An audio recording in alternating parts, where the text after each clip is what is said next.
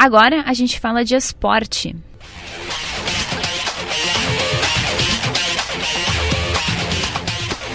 Segunda-feira importante para a dupla Caju, tem clássico Caju em Caxias do Sul hoje e o Rodolfo Grande traz as informações desse clássico, as informações do Paixão Caju. Rodolfo, bom dia. Juliana, muito bom dia aos ouvintes que acompanham a gente no Chamada Geral. Exatamente, dia de Clássico Caju no Estádio Centenário e a gente inicia o Paixão de hoje com o Juventude que tem mudança na comissão técnica. E quem traz as informações do time Alviverde é o Rafael Rinaldi.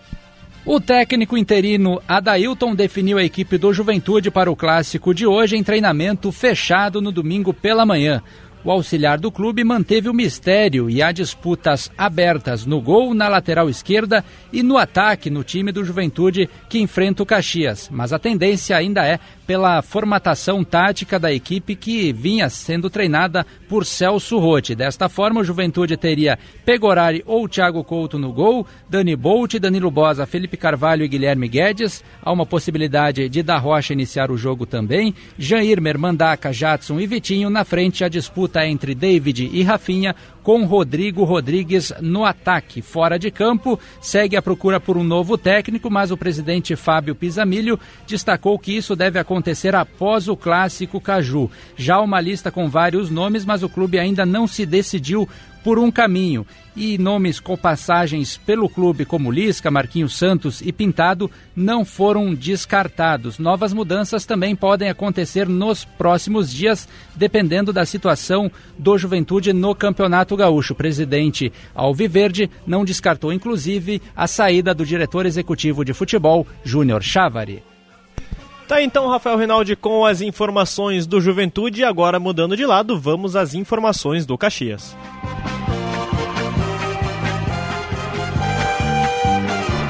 Que chegam com o Eduardo Costa. O Caxias está encaminhado para o clássico Caju de hoje às 8 horas da noite no estádio Centenário. O técnico Thiago Carvalho faz mistério em relação à formação inicial. Ontem comandou o último treinamento com portões abertos à imprensa e também à torcida, mas não deu nenhum indício da formação inicial.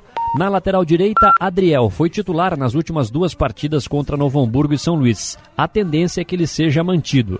Mesma situação do zagueiro Fernando, que também começou os últimos dois jogos na vaga do Ricardo Lima. Na lateral esquerda, o Jonathan, com estiramento leve no ligamento colateral medial do joelho, apenas realizou corridas ao redor do gramado do Centenário ontem. A tendência é que ele fique de fora. No meio-campo, Vini Guedes deve recuperar a função na vaga do Marcial. Diego Rosa deve ser outra novidade entre os titulares e no ataque Marcão e Heron brigam por uma posição na equipe do Caxias. A provável escalação Grená com Bruno Ferreira, Adriel Dirceu, Fernando e Dudu Mandai, Marlon Vini Guedes e Peninha, Jean Dias, Diego Rosa e Heron. O Caxias encara o clássico Caju de logo mais como uma possibilidade de encaminhar a classificação para a fase semifinal do Campeonato Gaúcho.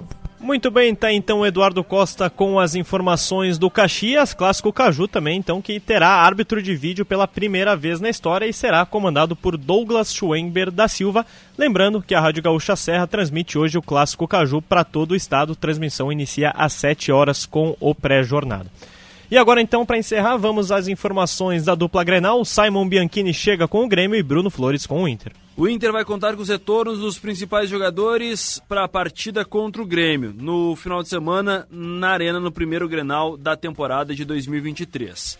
Os pendurados que ficaram de fora do começo da partida contra o Aimoré, Johnny, Depena, Pedro Henrique e Bustos retomam as condições naturalmente. Luiz Adriano e Nico Hernandes, que já estão regularizados no bid da CBF, devem começar entre os reservas. Mano quer definir algumas surpresas táticas para tentar surpreender o Grêmio, mesmo fora de casa. Nesta segunda-feira, o técnico Renato Portaluppi vai definir o time do Grêmio que inicia a caminhada na Copa do Brasil, na quarta-feira contra o Campinense, no estádio Mané Garrincha, em Brasília.